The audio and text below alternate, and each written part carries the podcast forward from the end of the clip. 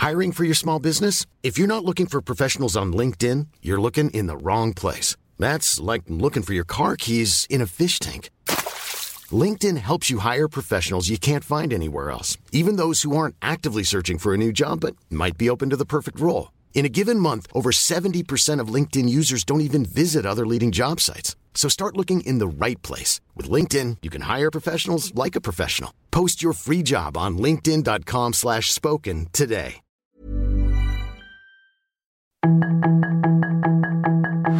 Tarde a tarde, lo que necesitas saber de forma ligera con un tono accesible. Solórzano, el referente informativo.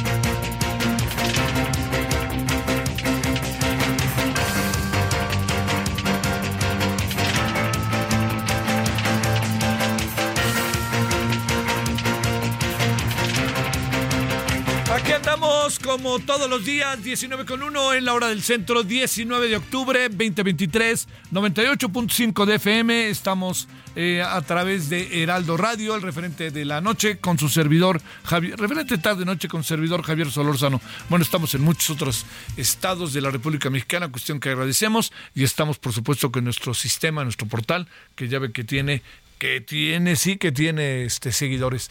Bueno, oiga, eh, le saludo al servidor Javier Solórzano, le reitero, mire, para, para, para ver ahí algunos asuntos de los que están eh, presentes, bueno, por supuesto que vamos a seguir con el tema de la guerra aquí y en la televisión, eh, vamos a seguir con el tema, pero déjeme contarle eh, algo que eh, me parece que es este muy muy importante en, relación a los fideicomisos. Vamos a seguir hablando de ellos, ¿no?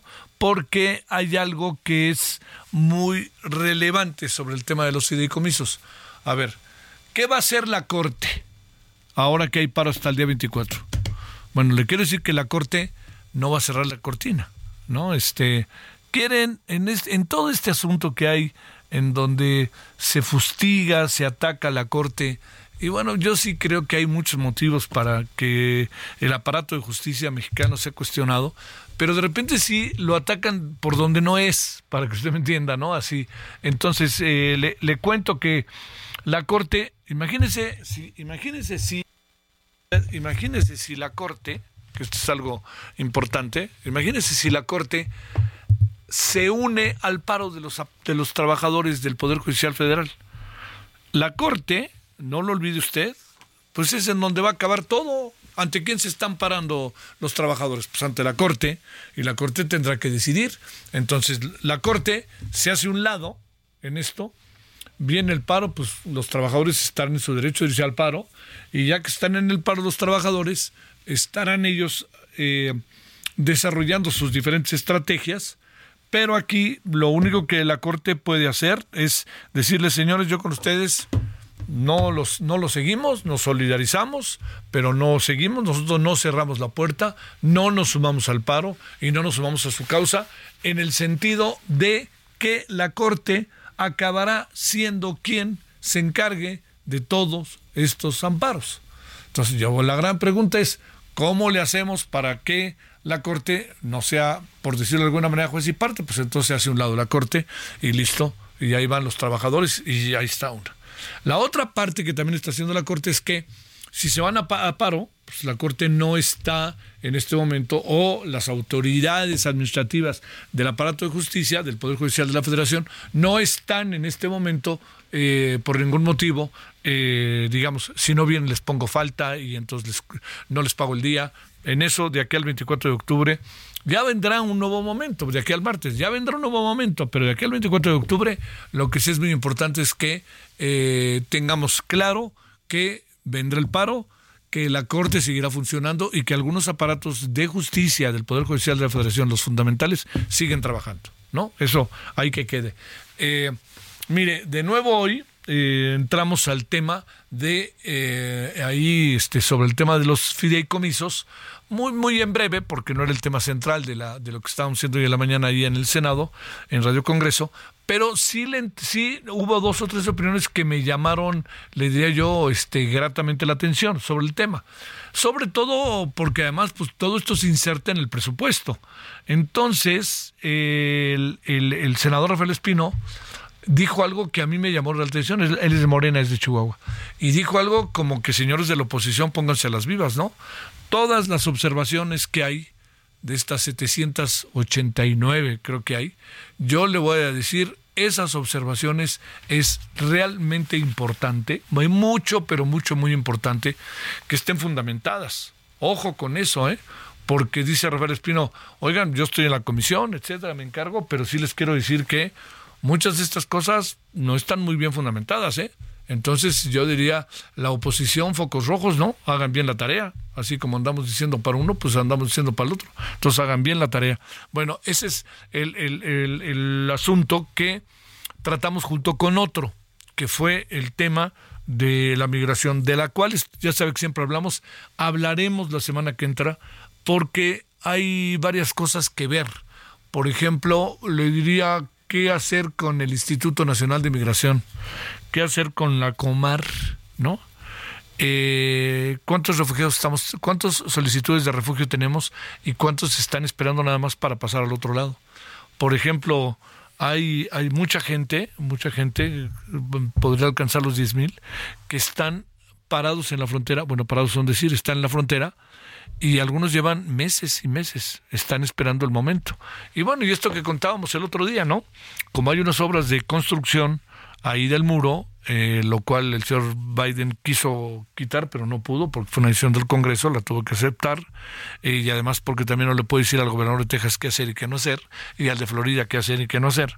Pero lo sí, lo que, lo que acabó sucediendo, que es sumamente este, importante, es que es que fíjese que lo que hicieron fue que debido a que hay obras de construcción o de reconstrucción o de extensión eh, respecto al bordo, a la frontera, al muro, como le quiere usted llamar, eh, resulta que hay zonas en las que está abierta la frontera. Entonces, de repente los polleros, ya lo había contado, lo vuelvo a contar, los polleros, en un acto verdaderamente infame, le dicen, yo, les dicen a los que están en la frontera, yo te digo cómo pasar al otro lado. Dame tres mil dólares y yo te llevo. Entonces, imagínense todo lo que han, les han sacado desde que salieron de sus lugares de origen, todo lo que empeñaron, todo el dinero que prestaron, todo lo que pasó, más todos los asaltos y todas las vejaciones que vivieron, llegan a la frontera le dicen pasa, y lo que sucede es que le dicen, está ya abierta, ve, y si la gente no sabe, ¿qué hace? Da el dinero y vámonos corriendo. Y ya que corrió y entró, pues ahí está la Border Patrol, ¿no? Esperándolos y vas de vuelta. Claro que estar ya en territorio estadounidense cambia mucho las cosas. No lo pueden agarrar a uno y soltar. Tienen que, si pasan al territorio estadounidense, pues tienen que ser juzgados allá adentro y decir que tú qué haces, estás, estás, estás, los dejan dos, tres días y entonces pueden hacer una solicitud para ver si eventualmente se quedan. Pero lo cierto está en que es una mentira fenomenal. Pero bueno. Oiga, pues este, aquí andamos. Eh, que también andamos, bueno, con el tema de la guerra que ahorita lo abordaremos, muchas cosas. Eh, acaba de dar un discurso muy eh, intenso el señor Biden, eh, además coloca también ahí en la mira eh, el tema Ucrania, lo junta, no lo deja pasar junto con Putin. Eh, dice, aquí se puede estar construyendo un caos, pues está construyendo un caos, está ya el caos. Y escuchamos muchas opiniones. Ayer escuchamos una opinión que a mí me, particularmente me llamó la atención. Hoy vamos a escuchar la de el representante diplomático en México de Palestina. Pero ayer escuchamos eh, no, pero ayer escuchamos a la embajadora de Israel. Fue muy interesante. Al final le hice una pregunta que sé que no, a lo mejor puede estar fuera de lugar, pero pues es una pregunta que para, para este lado del, del mundo y para nuestro país, pues es una pregunta, ¿no? ¿Qué va a pasar con Tomás Cerón de Lucio y qué va a pasar con el otro, este, ¿cómo se llama? El, Andrés Remer. ¿Qué va a pasar con Andrés Remer si los van a los van a expatriar o no, los van a traer para acá o no. Y dijo, eso no cambia. Así dijo, eso no cambia. Entonces, pues entiendo que eso no cambia. Y colorín colorado, entonces, pues sí, seguirá. Pero se va a imaginar que para Israel ese tema ahorita es pecata minuta. Pero era inevitable preguntarlo por, yo le diría por dos razones. Uno, porque el caso de Yotzinapa, ya sabe, está de nuevo adquiriendo dimensiones. Y el caso de eh, de, de del señor Andrés Remer, pues hay muchas mujeres que están con toda y justa razón indignadas y quieren justicia. Entonces, bueno, ahí están los dos asuntos para que le demos vuelta de, de, la guerra, está el fideicomiso, están muchos, muchos temas que están teniendo una enorme relevancia. Y si le parece, vamos a presentarle un resumen y le voy a contar de otro tema que me parece, creo, que es de primerísima importancia se lo adelanto. La información de último momento en el referente informativo. Más de 55 mil trabajadores sindicalizados del Poder Judicial Federal se sumaron al paro nacional que fue convocado ante la inminente desaparición de 13 de 14 fideicomisos, situación que propició que el Consejo de la Judicatura Federal sesione hoy de manera extraordinaria para determinar si los juzgados y tribunales dejarán de operar o solo atenderán asuntos urgentes, revelaron funcionarios judiciales. La bancada de Morena en el Senado acordó y reiteró la invitación a la presidenta de la Suprema Corte de Justicia de la Nación, Norma Lucía Piña, para que se reúna con la Comisión de Hacienda ante el Pleno de la Cámara Alta o solo con los morenistas para que argumente y defienda la existencia de los 13 fideicomisos del Poder Judicial de la Federación por 15 mil millones de pesos, para lo cual se garantizó un trato cordial y respetuoso para la ministra. Tras un receso declarado en los primeros minutos de hoy, la Cámara de Diputados reinició este día su sesión ordinaria para discutir en lo particular la Ley de Ingresos 2024 y desahogar 778 reservas presentadas por legisladores de los diversos grupos parlamentarios. Para la presentación de las propuestas de modificación ante el Pleno se registraron 217 oradores.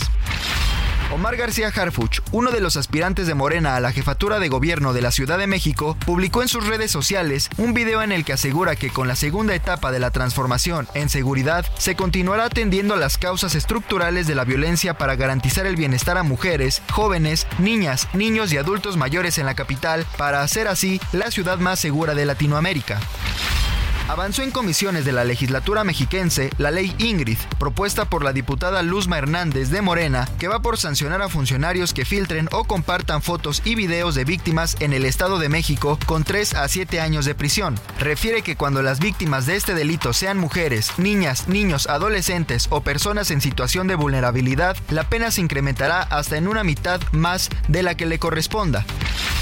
Dos personas que permanecían en cautiverio y eran buscadas por sus familiares fueron liberadas la madrugada de este día por elementos de la Guardia Nacional en la colonia Lomas del Paraíso, en Guadalajara. Tras los hechos, fueron detenidos un hombre y un adolescente, quienes fueron puestos a disposición de la Fiscalía Especial en Personas Desaparecidas para que indague su probable responsabilidad en la desaparición de los dos hombres rescatados un tribunal federal turnó a la Suprema Corte de Justicia de la Nación la impugnación que interpuso la Fiscalía General de la República contra la sentencia que amparó a Mario Aburto Martínez y que dejó sin efecto la condena de 45 años de prisión por el homicidio del candidato del PRI a la presidencia, Luis Donaldo Colosio. Defensores de derechos humanos denunciaron este día que Texas ha extendido su polémica sobre alambres en la frontera con Ciudad Juárez, una acción que eleva el riesgo para los migrantes y desafía los reclamos del gobierno de México. El gobernador tejano Greg Abbott extendió la alambrada límite de Texas con Nuevo México, donde ambos estados estadounidenses se unen con Chihuahua para evitar que los migrantes que cruzan desde Ciudad Juárez por esa zona entren a El Paso.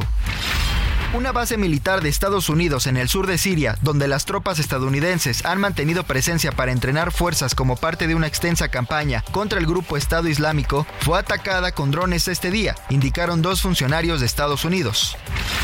El Departamento de Estado de Estados Unidos emitió una alerta global por el peligro creciente de atentados terroristas en el contexto de la guerra entre Israel y el grupo palestino Hamas. El aviso fue lanzado un día después de que el presidente Joe Biden visitó Jerusalén para discutir el conflicto en Medio Oriente con el primer ministro israelí Benjamín Netanyahu a través de un comunicado. Sus comentarios y opiniones son muy importantes. Escribe a Javier Solórzano en el WhatsApp 5574 50 26.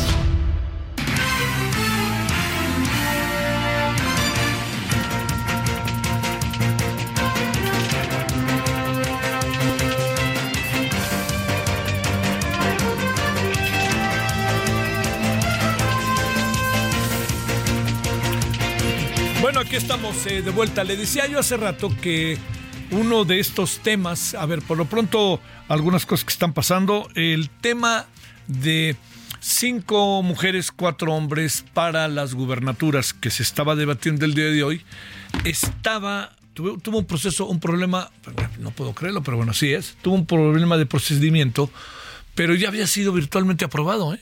en el INE. Entonces van, no pueden volver a votar por ley lo que ya votaron, entonces tienen que hacer un nuevo planteamiento para votarlo.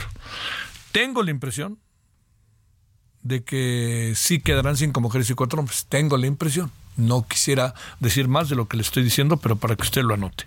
Bueno, lo segundo, son 55 mil los trabajadores que están en paro a partir de hoy del Poder Judicial de la Federación. Y eso yo creo que es este, muy importante para entenderlo. ¿Quién iba a creer que 55 mil trabajadores de ah, del eh, Poder Judicial de la Federación estarían en paro con un gobierno que se dice de izquierda? ¿Quién iba a creer que con un gobierno de izquierda se iba a desaparecer Notimex y además iba a tener una huelga de varios años? En fin, muchas cosas que pues hay que ver para creer, ¿no? Y comisiones, en fin, todo lo que sabemos. Bueno, déjame decirle algo antes de irnos con algunos de nuestros compañeros reporteros. Eh, se ha estado hablando mucho de eh, que a partir de ahora, que en las próximas elecciones, va todo a quedar muy claro porque no va a volver a haber fraude electoral. Quien lo ha dicho es la propia, eh, le diría yo, la propia eh, Claudia Sheinbaum. Vamos a demostrarles que ya se erradicó el fraude electoral. Bueno, yo creo que no hubo fraude electoral en el 2018. Yo creo que no lo hubo.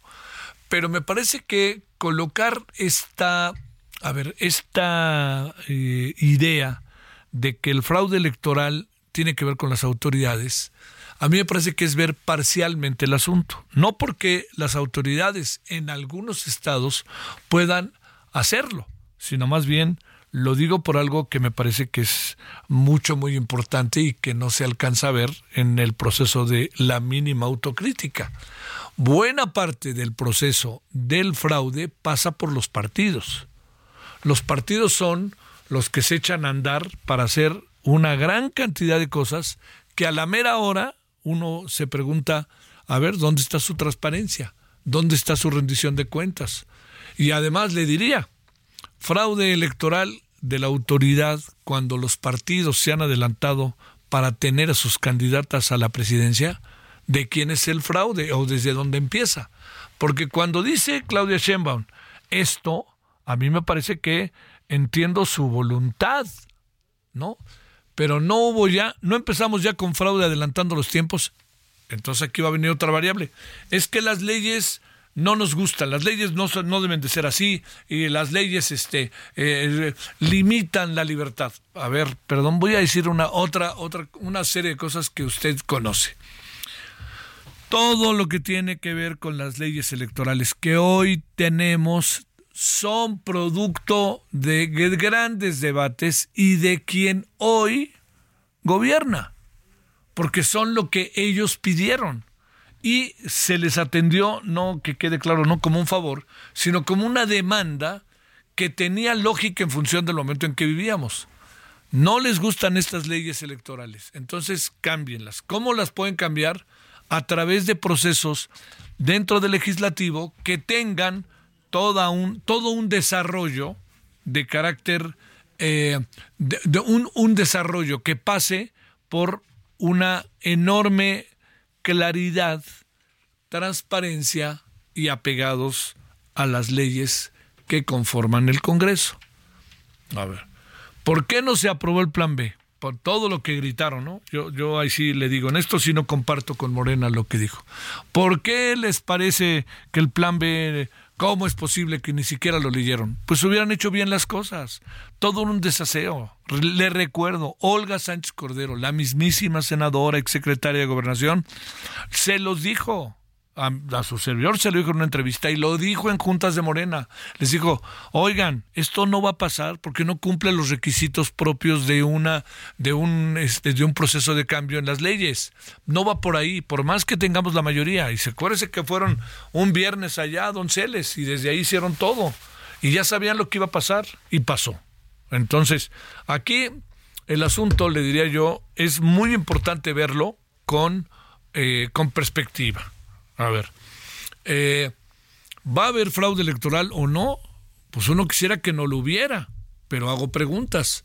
¿No ya empezaron con las irregularidades adelantando el proceso? Segundo, ¿qué anda pasando con los actos adelantados de campaña? Tercero, Está muy claro dónde está el dinero de las dependencias oficiales y cómo se llega a mover y a veces incluso algunos trabajadores lo que les piden es parte de su salario. ¿Para qué? ¿Para echarse unas tortas o para qué?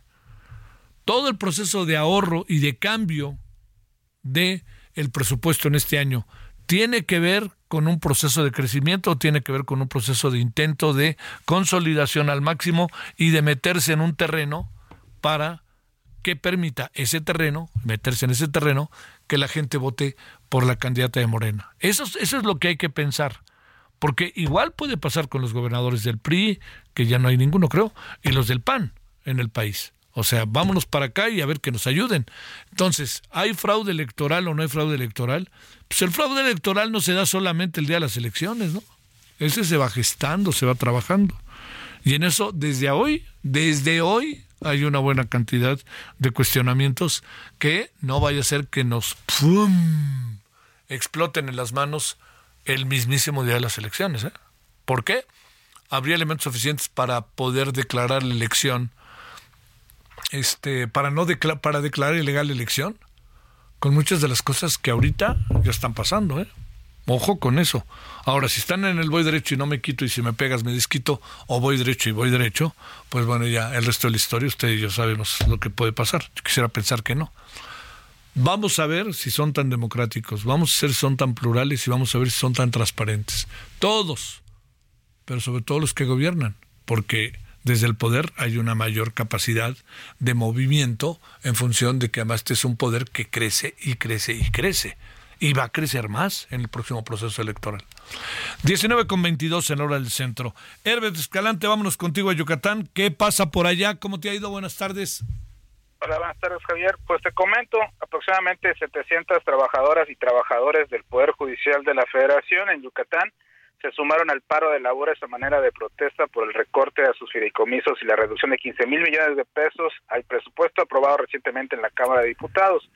El dirigente de la sección 37 del Sindicato de Trabajadores del Poder Judicial, Osvaldo Canto Arjona, informó que el paro se realizará hasta el 24 de octubre en cuatro edificios judiciales en la entidad. Al recalcar que con este recorte se afectan los derechos laborales de sus agremiados y que se volverá más lenta la impartición de justicia, precisó que en total protesta, protestan 450 sindicalizados y 250 trabajadores de confianza en Yucatán. Él declaró que en el Poder Judicial sí defienden los derechos de las personas, que sí trabajan que atienden a la gente y que la, y el personal se pasa la vida en esos edificios, trabaja más de ocho horas. Lo dijo esto en respuesta a las críticas en contra del Poder Judicial por parte de los diputados de Morena y del presidente Andrés Manuel López Obrador. Osvaldo Canto señaló que esta protesta es por el bien de la ciudadanía para exigir que se respete la independencia judicial y el Estado de Derecho. Además aclaró que a pesar de que están en paro, solo estará abierto el área de asuntos urgentes para atender temas, por ejemplo, órdenes de aprehensión, ¿no? dijo que tiene, le pidió a la, ciudadanía que tenga confianza que eh, con ellos sí se aplica la ley, que no hay sentencias a modo y que se respeta la Constitución. Te comento que durante la protesta y la marcha que se realizó esta mañana en Mérida, las y los trabajadores enfatizaron que están luchando por sus derechos, no por privilegios, además de que exigieron que se respete la división de poderes. Esto es lo que pasó el día de hoy en la protesta que hicieron los trabajadores del Poder Judicial de la Federación. Herbert ha llamado la atención, supongo, ¿no? El paro, ¿no? Ahí en la ciudad de Mérida, ¿no?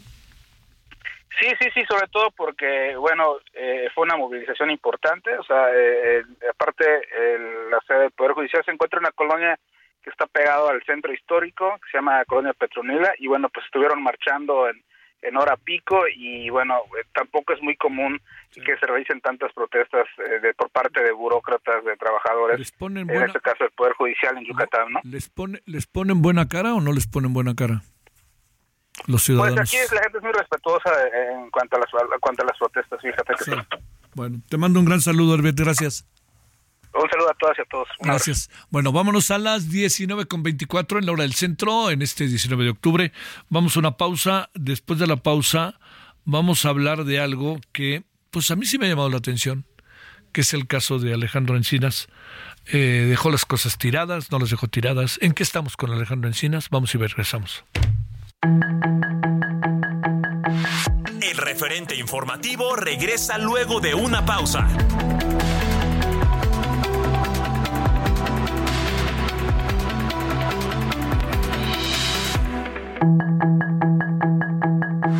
Estamos de regreso con el referente informativo.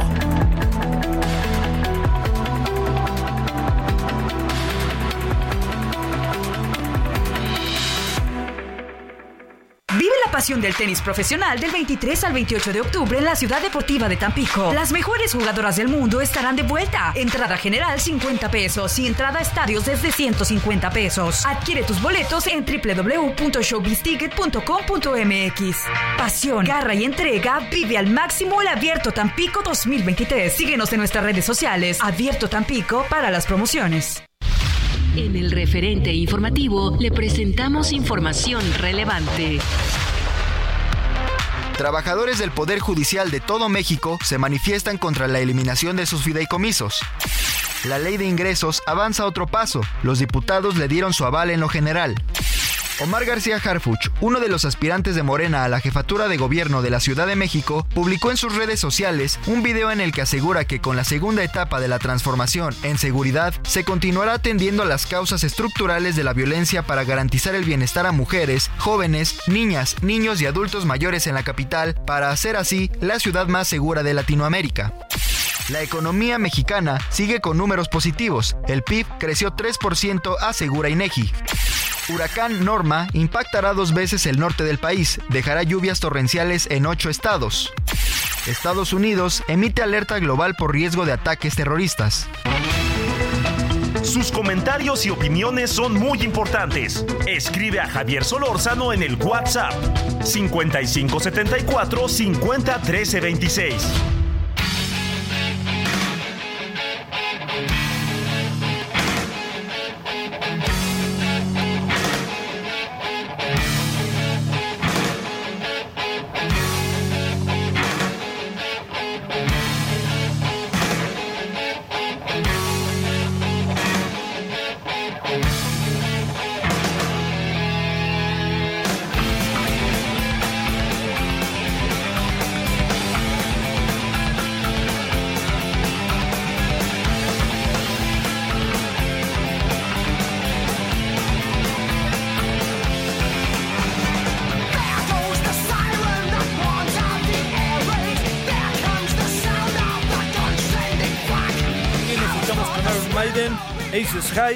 Y esto se debe a que el vocalista de Iron Maiden, Bruce Dickinson, hay que recordar que formó parte del, del foro Go Inside Out en el Poliforum de León, Guanajuato. Fíjese, habló de su faceta como piloto aviador, emprendedor, escritor y empresario cervecero. Es un personaje este cuate, el Bruce Dickinson. Bueno, Iron Maiden nos sirvió de pretexto el señor eh, Bruce Dickinson que estaba por la ciudad de León.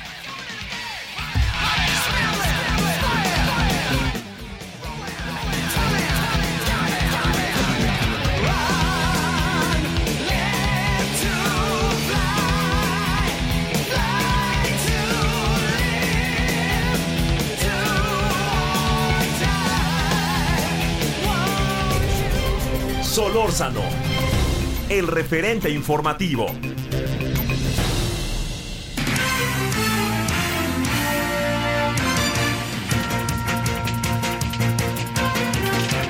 Bueno, mire, eh, lo digo, perdón, en primera persona, tengo muchos, muchos años de conocer a Alejandro Encinas.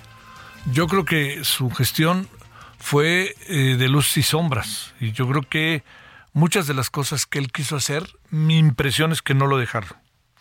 Su salida de la eh, de la subsecretaría de gobernación de en materia de derechos humanos, pues claro que ha llamado la atención porque hay asuntos que quedan ahí pendientes. Veremos qué pasa, ¿no? Veremos qué pasa en los próximos días. Y él ya de plano está directamente, yo supongo que desde hoy ya trabajando directamente con Claudia Sheinbaum que pues obviamente estoy, estoy cierto que le ayudará mucho a Claudio Sheinbaum, pero ni hablar, lo que hizo tiene que ser juzgado, analizado, investigado. El maestro René Bolio es presidente de la Comisión Mexicana de Derechos Humanos. Maestro René, ¿cómo has estado? Gracias por tu tiempo. Muy buenas noches. Bueno, bueno. Hola, ¿qué tal? ¿Me escuchas? Sí, ah, perfectamente. Gracias, este, gracias que estás con nosotros, René. Buenas noches. A ver, eh, primeras impresiones de, dos cosas que no pueden estar separadas. Por un lado, cómo le fue como subsecretario y segundo, pues este, ¿qué piensas de que haya decidido que lo haya llamado Claudia Sheinbaum, lo haya decidido renunciar o el presidente ya lo necesitara como tú quisieras? Bueno, lo primero, y es muy importante, los años que estuvo Alejandro Encinas al frente de esta subsecretaría, en materia de derechos humanos, que es eh, pues para lo que estaba, pasaron totalmente inadvertidos. Eh, toda la política que ha hecho la Cuarta Transformación y el gobierno de López Obrador en materia de derechos humanos ha sido o omisa o cómplice de los violadores de derechos humanos. Hemos visto cómo en los últimos años todas, absolutamente todas las materias relativas a derechos humanos se han visto eh, terriblemente atacadas. El derecho a la eh, al libre tránsito, el derecho a la información, el derecho a la libertad de expresión y bueno, todos los derechos humanos han sufrido un grave declive en estos años de la cuarta transformación. Y Alejandro Encinas tenía la responsabilidad eh, grave, subsecretario de Gobernación, en materia de derechos humanos, de hacer algo por los derechos humanos lamentablemente no podemos decir una sola gestión que haya sido exitosa. De las más llamativas está, por ejemplo, el tema de, de los este, estudiantes de Ayotzinapa, pero incluso esa tuvo que ser cómplice de toda la narrativa oficial y, bueno, me parece que eh, pasa con pocas luces, no, no podría decir yo cuáles son las luces, pero con muchas sombras y sobre todo eh, si hablamos de gestión, en la omisión, la omisión en materia de derechos humanos. Este, ni una sola, René, ni una sola.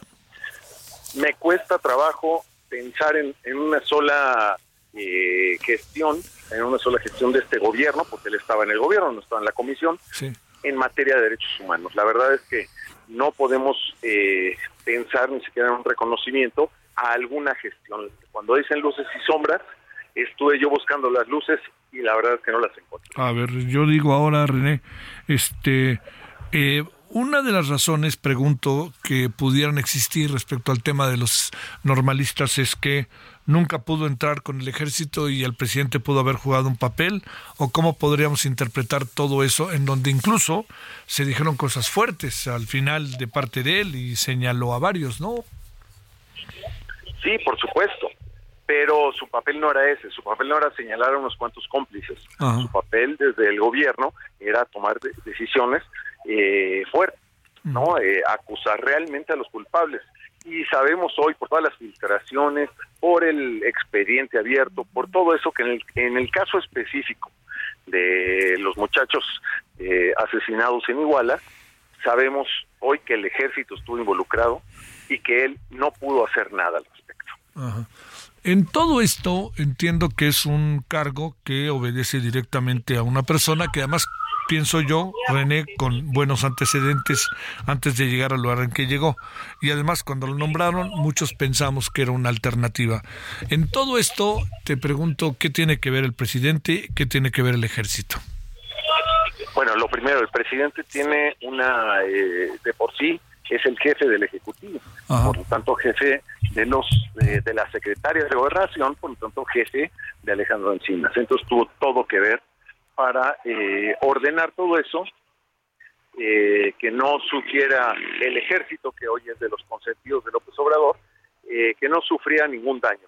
Y hoy lo vemos ante las evidencias, ante todo lo que ha surgido, que el, bueno, la Comisión Nacional de Derechos Humanos, ni hablar de ellos, ¿no? Este, están totalmente omisos, pero la subsecretaría a su cargo no tuvo prácticamente más que poder decir hace muy poco, a la luz de las evidencias, que efectivamente había gente involucrada del ejército, del gobierno federal y que hoy mismo están en Morena, eh, me parece que fue muy débil la acusación que pudo hacer y que además no tuvo ninguna trascendencia. Hoy no vemos que de estas acusaciones surja ni siquiera una averiguación previa con todos estos cómplices.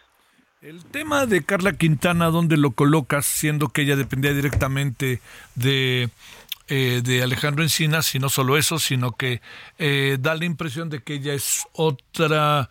Yo hablé con ella, pero bueno, no sé qué información puedas tener, sobre todo en tu, en tu carácter de presidente de la Constitución Mexicana de Derechos Humanos, qué es lo que pasó con ella, siendo que ella también no estaba muy de acuerdo con muchas cosas y al final optó, mi impresión es por irse. Bueno, es que la verdad cuando surge, eh, pues ilumina todos estos eh, detalles oscuros que llevan nueve años eh, en la oscuridad. cuando surge la luz, cuando se ven las evidencias tan claras, tan diáfanas, pues es difícil defender, ¿no? Es difícil defender a todos los que tuvieron parte en este multiasesinato. Entonces, en el tema de los muchachos asesinados, pues hay muchas que marcan hacia dónde están todos los responsables, porque hay muchos responsables, están a nivel municipal, estatal, federal, del ejército, y gente que hoy mismo, hoy mismo, está muy cercana al presidente López Obrador. Entonces, podemos marcar claramente que hay una especie de silencio cómplice y de no tocar ciertos puntos que la verdad eh, ha salido a la luz y la verdad ha arrojado que hay hay este, personas responsables que deberían estar pagando por este crimen. Oye, el, eh, digamos, el, el, no sé si la palabra en, tu opinión quepa, el fracaso de la gestión de Alejandro Encinas es el fracaso de la gestión de López Obrador en derechos humanos? Bueno, ojalá fuera un fracaso porque eso eh, implicaría que lo han intentado. No lo han intentado. No han intentado corregir una serie de violaciones que el propio Estado mexicano y que el crimen organizado y que muchas eh, cuestiones han debilitado gravemente el Estado de Derecho en México. Y que hoy mismo es un país intransitable, es un país donde eh, cuesta mucho trabajo desde la actividad económica básica, el transporte, eh, el comercio, eh, la propia comunicación, hemos visto periodistas asesinados, hemos visto una serie de cuestiones que el Estado mexicano no ha averiguado, no ha perseguido desde las propias comisiones de derechos humanos, la propia subsecretaría, eh, las fiscalías, no han perseguido. Entonces tenemos hoy una impunidad en el crimen eh, común y en el crimen en contra de los derechos humanos. Eh, la Comisión Nacional de Derechos Humanos, ahora sí diríamos casi que ni hablar de ella, ¿verdad? Pues no, porque no hay nada que hablar de ella. Lamentablemente, eh, pues tenemos una Comisión Nacional de Derechos Humanos que tiene una función específica, clara, marcada por la Constitución, marcada por las leyes, y que no la ha cumplido. La Comisión Nacional de Derechos Humanos es omisa prácticamente en todas las violaciones de derechos humanos que suceden hoy en el país, tanto las permitidas por el Estado mexicano como las cometidas por el propio Estado. Oye, este, si así estamos, va a estar peor de aquí al final del sexenio. El cambio, la persona que llega ahí, ¿qué presumes, eh, René Bolio? Muchas gracias. Pues mira, la persona que llegue, eh, y parece que ya llegó, eh, pues no tiene experiencia al respecto. Y lo único que tiene es, como dice el presidente, eh, pues lealtad. Lealtad a la cuarta transformación va a cubrirle a todos los eh, socios de la cuarta transformación les va a cubrir sus eh, pues todas sus eh, malhechuras que hacen. Y me parece que no tienen ni la experiencia ni la capacidad y por supuesto ni la voluntad para afrontar esto. Me parece que en el tema de derechos humanos, todas las instituciones que nos dedicamos a derechos humanos, una de nuestras principales funciones es el ser incómodos al Estado, es el decirle al Estado dónde está mal, es decir, los derechos humanos se están violando, haz algo. Y eh, ni Alejandro Encinas lo hizo, ni su sucesor lo va a hacer. Oye, eh, por último, te pregunto, este maestro René Bolio, eh, supongo que el terreno que podría entrar este Alejandro Encinas con Claudia Sheinbaum va a ser precisamente este, ¿no? El de relaciones, el de derechos humanos, el de grupos con los cuales eh, durante algún tiempo trabajó Alejandro Encinas, pero veo que esto ni para atrás ni para adelante, por lo que digamos también el balance con los elementos que hay, uno se está dando cuenta, ¿no? Pues sí, el trabajo que puede hacer Alejandro Encinas en la campaña de de la precandidata Claudia Sheinbaum, pues veremos en qué materia es. Me parece que es en materia política, pero en derechos humanos poco tendrá que aportar, ya que poco pudo hacer, ya que poco podrá proponer era algo realmente en la materia de los derechos humanos de los mexicanos está yendo en contra de muchas de las actividades que realiza el gobierno de López Obrador, la cuarta transformación. Entonces me parece que no va a ser ese el camino que siga, porque tendría que enfrentarse a las políticas de la cuarta transformación. Entonces me parece que Alejandro Encinas ha demostrado ser leal totalmente a López Obrador y lo será ahora a Claudia Sheinbaum. Entonces no veo que él pueda mantener una política seria en materia de derechos humanos o proponer incluso una reforma en la conducta del Estado mexicano en materia de derechos humanos que ha afrontado una decadencia prácticamente en cada uno de los derechos humanos, está agredido o en grave riesgo eh, de cada uno de nosotros. Para cerrar, si hicieras un balance en materia de derechos humanos hoy, a casi un año, un poquito menos de un año que termina el sexenio, ¿cómo lo calificarías, maestro Renovolio? Bueno, lamentablemente para todos nosotros, para todos los mexicanos, como un grave fracaso, incluso te podría decir con una complicidad con quienes violan los derechos humanos. Porque no solo el Estado mexicano, eh, por ejemplo, el tema de seguridad pública, tiene la obligación de cuidar el derecho humano a la seguridad. No lo ha hecho y que te lo digan los ciudadanos de Michoacán, de Guerrero, Tamaulipas, de Veracruz, de, bueno, tantos estados que hoy mismo no tienen la capacidad ni siquiera de recurrir a las autoridades para eh, todos los crímenes que se cometen en su contra. Eh, hablan por sí solo los números de asesinados, los muertos por violencia, más de 160 mil muertos. Entonces, pues realmente eh, lo que podemos decir es que pues es un poquito más allá del fracaso porque estamos hablando casi casi de una complicidad.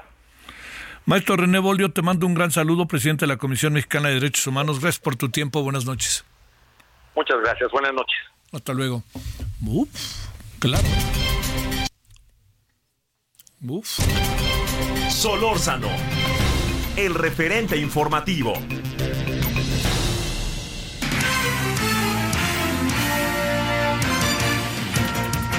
yo, uff, más claro ni el agua. Yo creo que mucho tiene de razón el maestro Bolio, ¿eh? La verdad, mucho tiene de razón. Bueno, vámonos, eh, vámonos, vámonos, vámonos a las 19.47 en hora del centro hasta Colima. Marta de la Torre, Marta, cuéntanos qué hay de nuevo con el clima por allá. Hola, ¿qué tal Javier? Buenas noches. Pues bueno, eh, Norma ha sido benevolente con los colimenses, lo cual pues bueno, realmente se necesitaba después de el azote del huracán Lidia, que bueno, trajo tal cantidad de agua, eh, Javier Lidia, fueron 300 milímetros, eh, por segundo, que bueno, pues sí causó daños de más de 260 millones de pesos en infraestructura, derribó más de 14 puentes, también colapsó varias carreteras, además de mil casas dañadas. Eso fue con Lidia. El Norma, pues desde el día de ayer se mantienen alerta las autoridades, sin embargo, pues a pesar de que desde ayer se mantuvo con lluvias constantes el día de hoy, la lluvia ya se dio, de todas formas, las eh, unidades, eh, tanto la estatal como las municipales de protección civil están realizando recorridos. Todo esto porque, bueno, pues el reverdecimiento de la tierra con la eh, poca lluvia que haya podido caer pudiera causar, causar algunos estragos.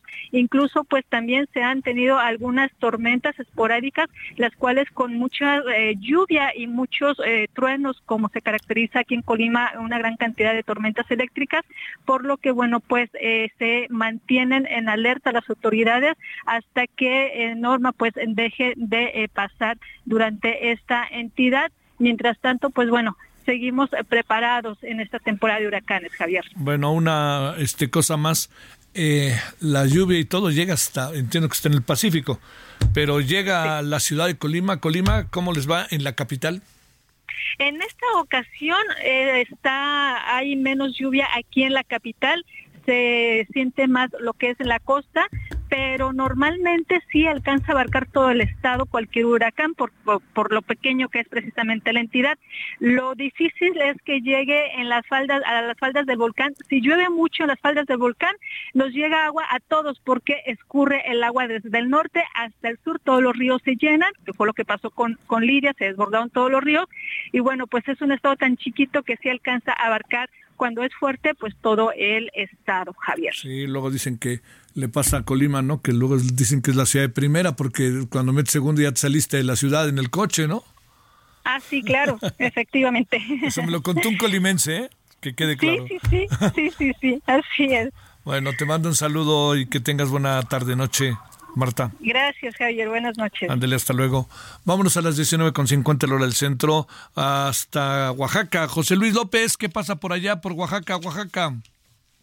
Javier Solórzano, ¿qué tal? Te saludo con gusto desde, desde el estado de Oaxaca para comentarte en relación a esta manifestación que están haciendo los jóvenes estudiantes de la Escuela Normal Urbana Federal del Istmo de Tehuantepec, ubicado en, en la ciudad, en Ciudad Ixtepec, este plantel que pues desde hace algunos días se mantiene tomado por los estudiantes. Ellos se encuentran pues ahí resguardando en algunas casas de campaña, eh, están encapuchados. Yo quiero comentarte que me acerqué a platicar con los jóvenes, se negaron a dar sus nombres por eh, temor a represalia, señalan, lo que están demandando los estudiantes es la atención por parte de los directivos. Ellos señalan que existe una serie de situaciones irregulares en el tema de la evaluación para, para la titulación de los estudiantes que están próximos a egresar. Están señalando asuntos de nepotismo, incluso actos de corrupción y de represión. Todo esto, eh, pues derivado a las protestas que han estado llevando a cabo, ellos señalan que pues no se les ha permitido poder tener ahí libremente, digamos, el, el, ejercicio para la evaluación en el, en el tema de la titulación. Y bueno, lo que ha pasado es que en, una, en un intento de diálogo, el director del plantel se acercó para poder llevar a cabo una reunión con los estudiantes. Sin embargo, eh, fue retenido, las puertas encadenadas, lo, se le obligó, señala el propio director, a firmar una minuta en el que acordaba una reunión eh, con representantes de la sección 22 y una serie de puntos que señala que fue eh, pues obligado a firmar, por lo tanto eh, está solicitando el propio director que se pueda llevar a cabo una reunión en una sede alterna, no en, la institución, ya que ellos señalan que no existen condiciones para poder dialogar con los jóvenes estudiantes. Eso es lo que está sucediendo en la región del Istmo de Tehuantepec, una escuela tomada por los estudiantes eh, que están demandando que se les atiendan sus necesidades, han señalado las malas condiciones en las que se encuentra el plantel y, se encuentran suspendidas las clases en esta, en esta escuela, Javier. Y algo hay de cierto de todo lo que demandan los estudiantes, ¿no, este José Luis? Sí, hay mucho de cierto. Es necesario decir que hay una serie de situaciones. Ellos han señalado que para ingresar a la normal y se venden los, los espacios están señalando que también para el tema de la articulación hay una serie de situaciones irregulares. Habría que hacerle un llamado al Instituto Estatal de Educación Pública de Oaxaca para que pues eche una revisión en este plantel. Sí, sí, sí, es que también hay algo. Oye, este, ¿el conflicto llega, se expande o está muy claramente delimitado, más como es Oaxaca, que tiene una alta dosis siempre de, de, este, de manifestaciones y de presencia estudiantil y de diferentes este, grupos sociales en las calles? Sí, y no olvidemos que en el tema magisterial, Oaxaca también ha sido, claro, claro. ¿no? En el tema de, la, del movimiento sindical magisterial y bueno, los jóvenes están precisamente en su formación académica también tienen dentro de su formación la cuestión política y parte de esto son las protestas que ellos llevan a cabo. Sí, claro. Bueno, José Luis, te mando un saludo. Gracias. Muchas gracias. Oye, además viene para Oaxaca el Día de Muertos, que es una gran festividad, ¿no? Sí, hay una serie de actividades en Oaxaca. Recordemos que la tradición de muertos es una tradición muy arraigada. Sí. Aquí, en la región del Istmo de Tehuantepec, se celebra el 30 y el 31 de, de octubre, que son los días que se reciben a, a los muertos. Y fíjate que te comento rápidamente, en Juchitán, Oaxaca, los zapotecas reciben a sus muertos en sus casas. Es una tradición bastante colorida, bastante arraigada. Y con mucha, mucho, mucha comida y mezcal. Te mando, eh, te mando saludos, mi querido José Luis. Gracias. Buenas noches. Gracias. Eh, el, el, por cierto, déjame contarle algo que puede ser de su interés. El domingo es el desfile de muertos, ¿eh? Aquí en Reforma, para que se vaya anotando. Pausa. El referente informativo regresa luego de una pausa.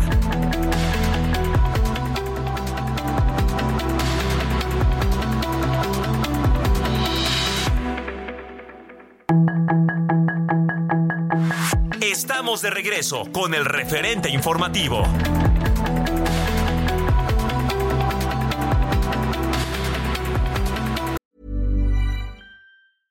I'm Sandra, and I'm just the professional your small business was looking for. But you didn't hire me because you didn't use LinkedIn jobs. LinkedIn has professionals you can't find anywhere else, including those who aren't actively looking for a new job but might be open to the perfect role, like me. In a given month, over 70% of LinkedIn users don't visit other leading job sites. So if you're not looking on LinkedIn, you'll miss out on great candidates like Sandra. Start hiring professionals like a professional. Post your free job on linkedin.com slash spoken today.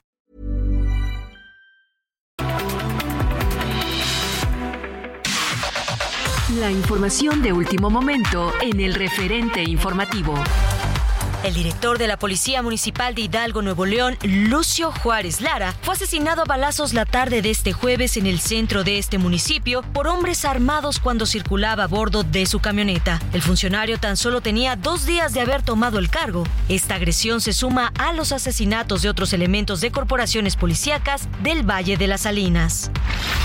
Por una posible confusión en el procedimiento, seis de los once consejeros del Instituto Nacional Electoral votaron en contra del proyecto de acuerdo que ordenaba a los partidos postular cinco mujeres y cuatro hombres a las gubernaturas a disputarse el próximo año. Ante las acusaciones de algunos de los miembros del instituto, la consejera presidenta Guadalupe Tadei adelantó que se convocará a una nueva sesión a fin de abordar otra vez el tema. El huracán Norma se debilitó a categoría 3 y mantiene su trayectoria muy próxima hacia Baja California Sur y hacia el centro del estado de Sinaloa. El centro de Norma se localiza a 380 kilómetros de las playas de Jalisco y sus bandas nubosas ocasionarán lluvias puntuales intensas en Colima, Nayarit, Michoacán y Guerrero. La Fiscalía General de la República impugnó la anulación de sentencia dictada a Mario Aburto, único sentenciado por el homicidio del ex candidato presidencial Luis Donaldo Colosio, que pretende una disminución en su condena para salir en marzo del próximo año. La Fiscalía General pidió que Aburto sea sentenciado con la legislación federal y no del fuero común, porque el magnicidio de Luis Donaldo Colosio no es un simple asesinato, sino un hecho que afectó gravemente a la democracia mexicana. Durante su gira por Nayarit, la aspirante presidencial del Frente Amplio por México, Xochil Gálvez, fue captada a su llegada a un evento con simpatizantes escoltada por cuatro camionetas suburban, dos patrullas de la Guardia Nacional y con la presencia de 12 soldados uniformados, así como una ambulancia de la Sedena. Ante las críticas, la coordinadora del Frente Amplio dijo que ella no lo decidió, sino que fue la Secretaría de la Defensa Nacional. Por otro lado, la Suprema Corte de Justicia admitió a trámite la solicitud promovida por la Fiscalía General de la República, en la que le pide resolver si Galvez tiene o no derecho de réplica en la conferencia del presidente, lo que había sido solicitado por la senadora.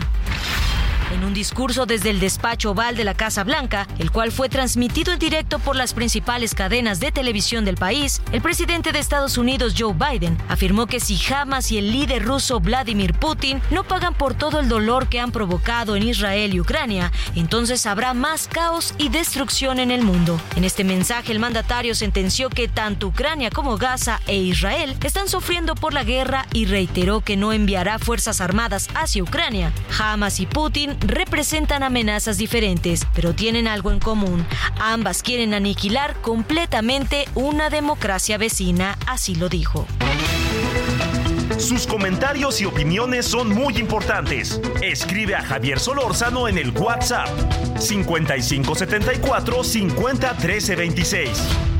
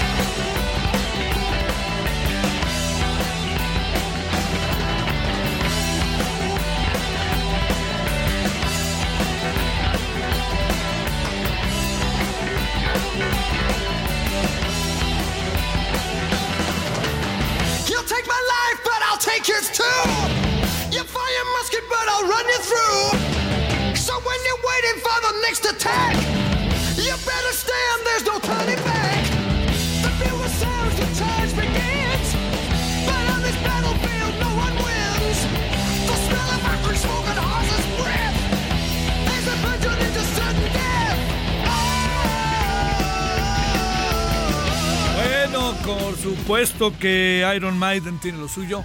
Esto se llama The Trooper.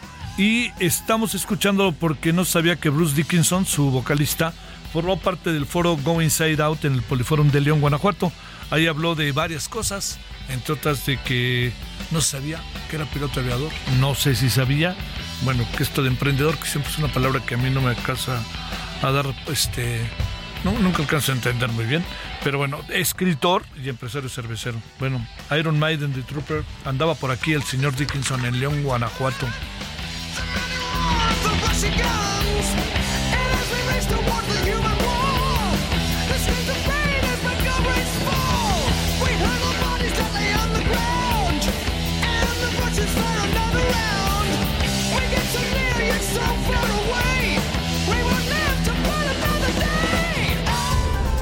Solórzano, el referente informativo.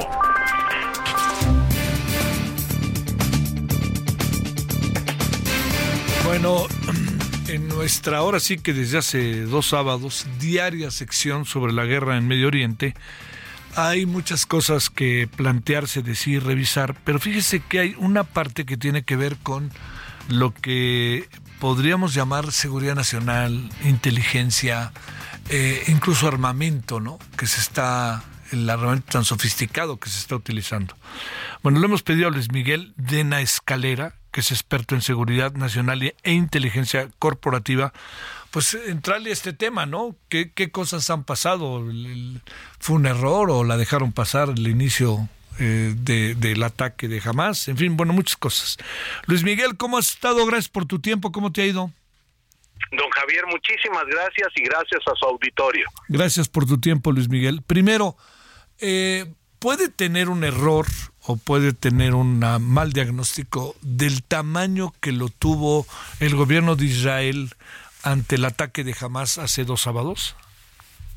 Como hombre de inteligencia debo de decir que siempre manejamos hipótesis. Claro. Hipótesis que se trabaja o en confirmación o denegamos esa hipótesis. Una de ellas es que todo el proceso político, social que ha vivido la comunidad y sociedad israelita pudo haber sido, evidentemente, la parte que ocupó el tiempo de los órganos de inteligencia. Una segunda hipótesis puede ser que aun teniendo conocimiento de esta posibilidad, la estructura de poder y la división interna pudo haber afectado la toma de decisiones. Y una tercera es que efectivamente no tuvieron la capacidad de generar la información adecuada, ya que más de un año y medio estuvieron preparándose, hubo información del el apoyo de otras naciones en la preparación, en lo que implica equipamiento, en lo que implica recursos. En mi muy personal opinión, estimado Javier, siempre he creído que a la inteligencia israelita no se le escapó, pero que las decisiones de poder al interior del gobierno pueden en su momento modificar las circunstancias de cómo hacen la inteligencia, la defensa del país y obviamente las consecuencias que esto tiene. Eso está, eso es- esto que acabas de decir es cierto. Una cosa es que sepas y otra cosa es que actúes. Oye, Luis Miguel, a ver, déjame plantearte ahí otra cosa. El, el, el, eh, todo el armamento que se está utilizando es mucho, muy sofisticado. Pues este, digo, de repente vimos cosas inusuales, ¿no? En parapente llegaban, este, algunos de ellos iban con cuchillos, no necesariamente iban con armas de alto poder en el sentido de clásicas que luego son de uso exclusivo de las Fuerzas Armadas. A ver, de esta parte que has reflexionado, ¿eh? Cuando tú preparas una incursión de orden terrorista en la que la clandestinidad, la planeación, el equipamiento cobran relevancia, sí y solo sí cuando también hay el ánimo que encontramos en esta organización terrorista de hacer ese sacrificio personal y de confrontar lo que se encuentre. El acto terrorista como tal implicaba el no retorno. El acto terrorista como tal implicaba la violentación de cualquier código de guerra y, evidentemente, con la consecuencia de muertes de civiles, de menores, de jóvenes. En particular, creo que esta operación está debidamente financiada, está debidamente estructurada y siento y percibo que la velocidad no nos ha dado el tiempo para estructurar con claridad y diseñar con claridad cómo estos responsables de un acto terrorista se diferencian de lo que es el pueblo palestino y de lo que es la comunidad notoriamente que hoy sufre una venganza notoria, quizás fuerte, de un país que fue atacado en las entrañas más sensibles, que son sus ciudadanos. ¿Qué estamos viendo de la reacción en términos militares y en términos de acción de guerra por parte de Israel? Estamos viendo y estamos presentando una venganza sin límite. No hay antecedente en una eh, guerra clásica de el destrozo que se está desarrollando a partir de una fuerza mucho mayor que afecta notoriamente y violenta inclusive derechos internacionales, derechos humanos, libertad a la vida, porque además no hay proporcionalidad. Esto es algo, sí, eh, pero digamos, esto que ya se ha aclarado lo que pudo pasar, lo que pasó, perdón, rectifico, o eso todo indica que ya está aclarado, lo que pasó con el, el hospital. ¿Puede llegarse a tener un error de esa envergadura, Luis Miguel? Aquí, estimado Javier, los errores solo son de comunicación, Sí, pero no de operación. A ver. Aquí el error en términos de operación no existe. Son herramientas de guerra que tienen un nivel de precisión en el cual no existe el error humano o el error tecnológico. Aquí hay intencionalidad y evidentemente esa intencionalidad es la que lastima, porque notorio es que en la comunicación de cada una de las partes va a haber el señalamiento a la otra. Y tener como autoridad, en este caso internacional, elementos para forjar un criterio transparente, claro, claro y lúcido de quién fue el responsable en este lamentable ataque en donde se pierden 500 vidas humanas, es poco probable que vayamos a transparentarlo. Oye, este está utilizándose armamento de altos vuelos eh, nuevos se están poniendo están hay armas que no se habían utilizado anteriormente eh, ante qué estaremos en este sentido y por qué estaría tardando la tan anunciada tan anunciada invasión terrestre de Israel a Hamas a El concierto geopolítico internacional global cambió en pocas horas. No no tengo eh, no tengo ninguna duda de que todos como seres humanos reclamamos el acto terrorista en contra de la comunidad israelita. No hay duda alguna. Pero también es cierto que la revancha que cobra el pueblo de Israel hacia el pueblo palestino, aunque se señala solamente a Hamas, ha habido una afectación brutal al pueblo palestino, también cobra relevancia en la posición geopolítica de cada uno de los que se involucran. Y ahí tienes por ello como en el ámbito local, Cisjordania cobra relevancia, obviamente cobra relevancia Irán, cobra relevancia Rusia, Estados Unidos, Gran Bretaña, y en este concierto, cuando pudo haber sido una operación militar de pocas horas, se ha convertido en una operación militar de varios días por los impactos geopolíticos que notoriamente tiene cada uno de los gobiernos en su evaluación. Esta La- evaluación Ah. Perdón, esta evaluación nos lleva a temas de orden, evidentemente, de combate y guerra. Esta evaluación nos lleva al derecho internacional y sanciones que pueden llegar a temas de genocidio y que pueden llegar a otros escalones internacionales.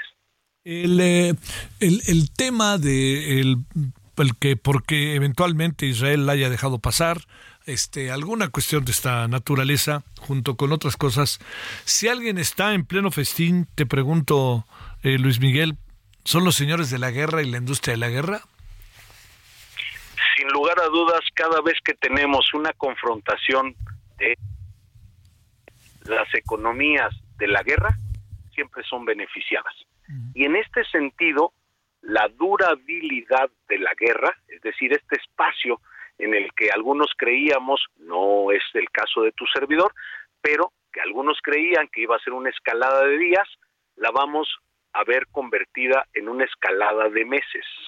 Y esto, evidentemente, a los señores de la guerra les pone una mesa servida para alargar el proceso en la medida en que se están utilizando, como bien lo señalas, diversas tecnologías que no habíamos visto, diversas acciones con químicos que no habíamos probado y que notorio es que están dañando la reputación de Israel en términos de comprender que pudo haber habido en los primeros minutos una venganza contra el grupo terrorista, pero que ahora ha alcanzado notoriamente a la comunidad palestina. A ver, te hago una dos preguntas más, Luis Miguel. La primera, eh, este, eh, los eh, los atacantes de Hamas, pues yo creo que podemos decirlo así, me dice si me equivoco, los invasores de Hamas eh, están muy bien entrenados o este es un entrenamiento casi que de guerra de guerrillas y este llegan con algunos testimonios lo dicen con una idea más de la venganza y si me muero ahorita no importa que con una capacidad para actuar. ¿Qué piensas de esto? Sí, recordemos primero que la cosmovisión de un terrorista preparado para morir en un ataque de guerra de guerrillas impactó de forma muy clara y muy rápida a un número de vidas en Israel que no estaba previsto en términos de el gobierno. Segundo, que su preparación fue justamente en este escenario de no retorno. Había que causar el mayor daño posible para generar esta, este nuevo impacto, esta venganza del pueblo israelita, justificado o no, pero que notorio es una de las provocaciones que tenía muy clara el organismo terrorista de Hamas. Uy, a ver, para cerrar, los otros actores, Rusia, Estados Unidos, Rusia ya ha empezado a asomarse, pero hoy tuvo un discurso muy claro el presidente Biden, eh, la seguridad nacional y lo que ha pasado con las embajadas en algunos países árabes de Estados Unidos, incluso de Francia, eh, las reacciones como la del presidente mexicano, este, a ver, todo eso para cerrar, ¿qué reflexiones tienes sobre ello, Luis Miguel de Na Escalera? Te lo aprecio muchísimo. Aquí tenemos que entender que esto ya escaló a un tema de plano global, en donde la cooperación internacional, la recopilación de información, el intercambio de información debe ser crucial para prevenir muchos temas que todavía podrían suscitarse, desde un ataque a la comunidad en cualquier nación que apoye a Israel hasta una acción evidentemente terrestre de toma de posesión de el territorio palestino por parte de Israel. Esto implica el posicionamiento de Estados Unidos en la región del Medio Oriente y notorio moverá el tablero de ajedrez de la posición de los contrarios a la posición de Israel y Estados Unidos. Implica que nuestro país puede también tener un impacto. Solo hay que recordar, 410 empresas están en México con capital proveniente de Israel. Hay una colaboración estrecha de tecnología, de ciberseguridad con nuestro país. Hay notoriamente más de 67.400 ciudadanos israelitas viviendo en México. Hay una, una inversión de Israel en México, nada más del 19 lugar o del 19 del 19 posicionamiento de la inversión a nivel mundial. Entonces, si no tomamos esas consideraciones que pueden ser geopolíticas con una precisión local, estaríamos dejando de hacer lo que tenemos que hacer como mexicanos a través de nuestras instituciones, a través de la inteligencia y obviamente de la defensa del país. A ver, una última, ahora sí, ahora sí que la última y te despido, José Luis Miguel. Eh, ¿cuánto, ¿Cuándo termina la, la, el ataque de Israel? ¿Cuándo termina, si quieres, la venganza de Israel? ¿Cuándo termina esta acción de parte de Israel? ¿O ya entramos en una, en una, este, en una, en una especie de círculo, este, en donde interminable, en donde nos vamos a encontrar durante años y años de manera más abierta de lo que habíamos estado a lo largo de décadas en relación a este conflicto? Mi perspectiva personal, estimado Javier, es que estamos en una espiral de violencia con elementos de cultura, religión, geopolítica, posicionamiento ideológico, tema económico, que no creo que cobre unos días o unos meses. Aquí todavía debemos esperar la reacción de otros grupos, en este caso Hezbollah, en otros casos algunos otros que inclusive puedan notoriamente buscar que esto no termine. De serte muy honesto, no hay una perspectiva de que en el corto plazo Israel deje de tomar el territorio palestino. Al presidente mexicano no le tocaba, no, no le quedó de otra que decir lo que dijo, a pesar de que la Cancillería había planteado su oposición a un ataque de esta envergadura por parte de Hamas. Sin lugar a dudas, el posicionamiento presidencial ambiguo, contraste del gran posicionamiento de la Secretaría de Relaciones Exteriores, ubica dos consideraciones. La primera, en el caso de la Secretaría de Relaciones Exteriores, del cumplimiento de la doctrina internacional de la política de nuestro país. En la segunda, implica un proceso ideológico, político, de gobernabilidad del presidente de la República. Habrá que decir que cada uno asumió el papel que le corresponde. Te mando un gran saludo, Luis Miguel Dena Escalera. Gracias que estuviste con nosotros. Don Javier, muchas gracias y gracias auditorio. Gracias. Bueno, vamos eh, a lo que pasó en, en el púlpito mañanero. Vámonos contigo, Noemí Gutiérrez. Hola, muy buenas noches Javier, a ti y a todo el auditorio. Pues luego de que se fueron a paro los trabajadores del Poder Judicial por la extinción de 13 fideicomisos, el presidente Andrés Manuel López Obrador afirmó que los están manipulando y dijo que se les va a garantizar que sus sueldos y prestaciones queden intactos. Incluso dijo que él va a ser el aval e incluso va a ser garantía. Llamó a que el Poder Legislativo etiquete ese guardadito para que se le otorguen becas a más de dos millones de niños pobres de primaria y dijo que ese dinero no se regrese a la tesorería de la federación y también acusó que el exministro José Ramón José es protector de corruptos, pero ahora está promoviendo un amparo. Aseguró que son respetuosos de las libertades de los trabajadores y eso sí garantizó en sus palabras pues que no habrá represión. Y por este paro pues el presidente Andrés Manuel López Obrador dijo que incluso ironizando pues que su gobierno va a salir ganando porque lo único que hace el poder judicial es liberar a delincuentes del crimen y de cuello blanco. Es por ello que dijo que a lo mejor en estos días pues no obtiene su libertad el abogado Juan Collado. Y ya en otro tema que también se tocó en la conferencia de prensa matutina es que el presidente Andrés Manuel López Obrador pues arremetió contra el ex fiscal del caso Ayotzinapa, Omar Gómez Trejo, dijo que cometió diversas omisiones en la investigación y eso provocó que varios presuntos implicados pues obtuvieran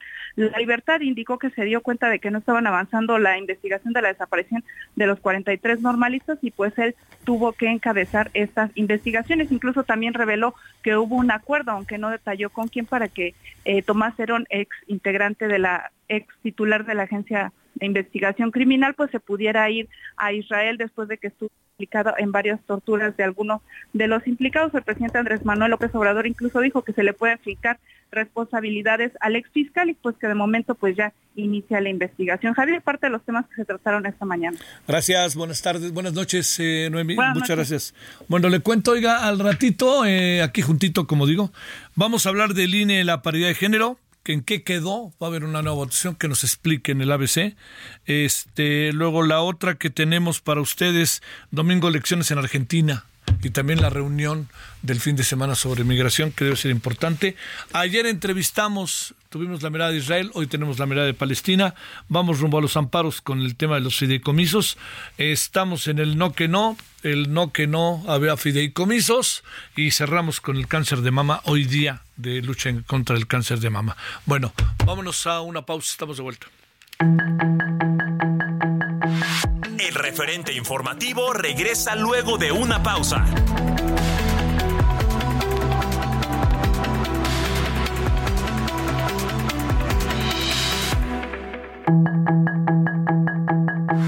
Estamos de regreso con el referente informativo.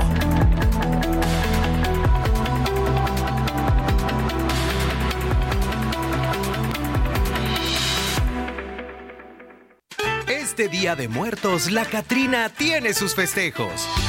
Vive el Festival Cultural de Calaveras del 28 de octubre al 5 de noviembre en Aguascalientes. Luz, magia, folclor, vino, toros, comparsas y mucho más. Vamos a la isla con toda la familia. Gobierno del Estado. El Departamento de Estado de los Estados Unidos emitió una alerta global sobre posibles atentados contra civiles en todo el mundo, en el marco de la guerra entre Israel y el grupo terrorista Hamas, por lo que exhortó a los gobiernos y a la propia población a tener mayor precaución, principalmente en destinos turísticos.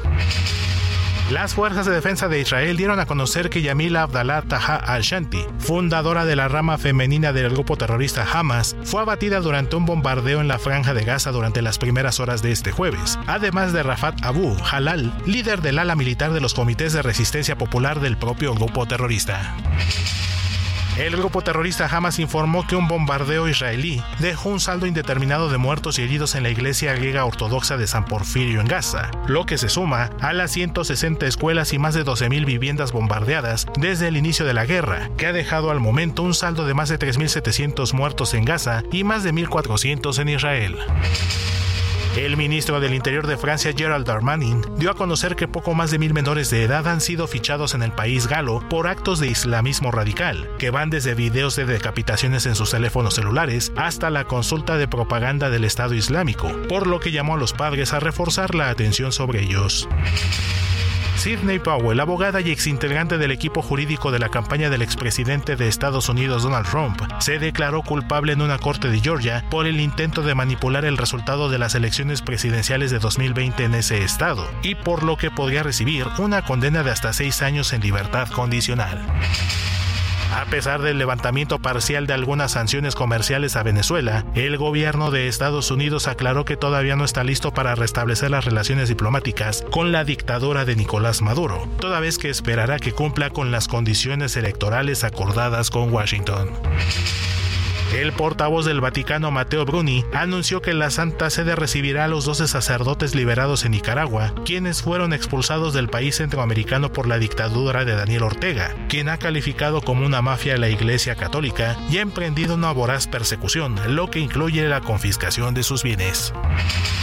Para el referente informativo, Héctor Vieira.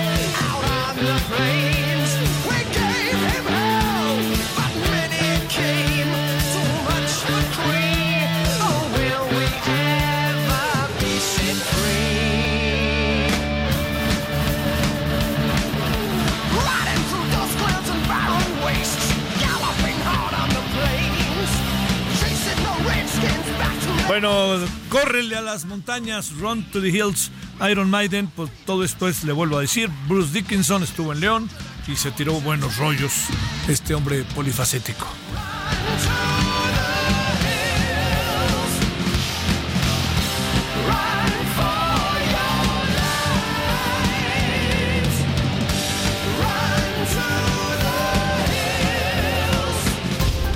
Solórzano, el referente informativo.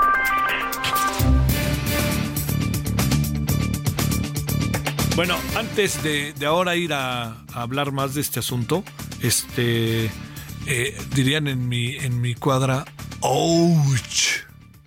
Me gusta a mí mucho esa expresión, ouch. Ahí le va. Ya ve que hoy se anunció con bombo y platillo que el señor Faitelson y el señor André Marín se van a Televisa, a TUDN. Pues resulta que les gusta el chisme, ¿verdad? Ahí va, ¿verdad? Ahora sí me hacen caso. Se los dije hace tres meses y nadie me pelaba, chingado. Este, bueno. Resulta que se peleó Joserra con el señor Faitelson. Y pues, yo no sé quién. Los, la verdad que estimo mucho a los dos. Los conozco desde 1990 y. No, que 90, 89, 88. Yo creo que Faitelson está en su derecho y creo que hubo cosas que a José Ramón no le gustaron. Y así es la vida. Está en su derecho y déjenlo ir. Pero ¿sabe dónde está la bronca mayúscula? Y ahí se la cuento. Se la voy a dar, bueno, ahí me la pasó, mi amigo Orbañanos, que yo sí leo lo que hace Orbañanos. Ustedes, ya como estamos en un horario, afortunadamente, en que no está Orbañanos, los que están haciendo el noticiario no están escuchando Orbañanos. Perdón, mi querido Raúl. Pues Fox Sports acaba de dar a conocer un comunicado. ¿Ya lo conocen o no? Ah, ¿ya o no? Pues, ¿qué cree? Que André Marín tiene contrato con Fox. ¿Y qué cree? Que Fox, pues le dice, si te vas a ir, avísanos, y si te vas a ir, dinos que ya se finiquitó el contrato. Porque mire, luego habla de las cuestiones de salud, que estuvo muy malo, en verdad, dice, bueno, dice lo siguiente, Desconocemos la comunicación que André ha tenido con lo que será su casa a partir del próximo año y que derivaron en los anuncios oficiales que se han hecho en las últimas horas. Luego de todos estos años de relación, Fox Sports y todos aquellos en el equipo que hemos estado cercanos a André, lamentamos y nos lastiman las formas. Entendemos que André ha optado por dar un paso al costado y emprender nuevos retos. Sin embargo, el contrato de André Marín con Fox Sports sigue vigente, por lo que lamentamos profundamente las formas en que nos hemos enterado de sus decisiones. Chaca, chacán, ouch, o madres, como diría Orbañanos hace rato. Bueno, y mire que esos, a esos también los conozco. André Marín, le decíamos el sin calcetines cuando iba al noticiario en el que estábamos a las 6 de la mañana allí en el canal 13 y que José Ramón hacía los deportes, iba a ver a José Ramón como a las siete y media y iba sin calcetines y entonces le decíamos el sin calcetines, esa era la razón y estuvo malo, pero bueno, a ver, a ver en qué acaba, ¿no? A ver en qué acaba, pero pues yo diría, si esto que dice Fox es serio Fox, ¿eh? Y es, una empresa seria, si esto que dice Fox es cierto, pues este, se pudo haber evitado, ¿no? Simplemente, oigan, ya me voy, etcétera, etcétera, porque además era titular de un programa importante para Fox, ¿no? Eh, la última palabra. Bueno, ese ya fue de chisme. Mejor vamos a lo nuestro, ¿no? Porque se trata de chismes, tengo otros dos, pero esos no son chismes, son cosas que, que están pasando y que no es bueno contarlas.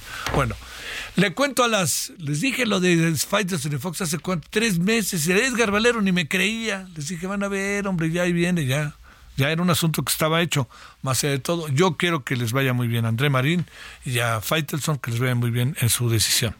Bueno, punto y aparte, 2038 en hora del centro. Solórzano, el referente informativo. Pues de nuevo vamos al tema de los aeropuertos, los aviones y estas cosas. Y qué mejor que con Rosario Avilés, especialista en transporte aéreo e industria aeronáutica. Querida Rosario, ¿cómo has estado? Buenas noches.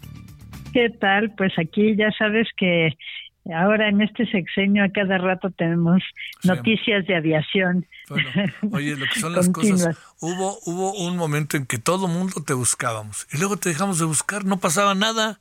Y ahora otra vez vamos por ti. Qué ingratos somos nosotros, ¿no? Te deberíamos de buscar más a menudo, diría yo, ¿no? Bueno, a ver, Rosario.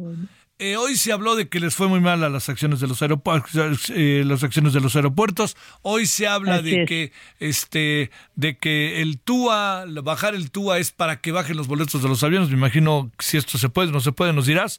Y que eh, incrementar la TUA, este, bueno, que el tema de la TUA, si algo le va a acabar este, beneficiando, es ni más ni menos que al ejército, porque ya sabemos que el, el ejército y la marina pues se encargan de todo eso, ¿no?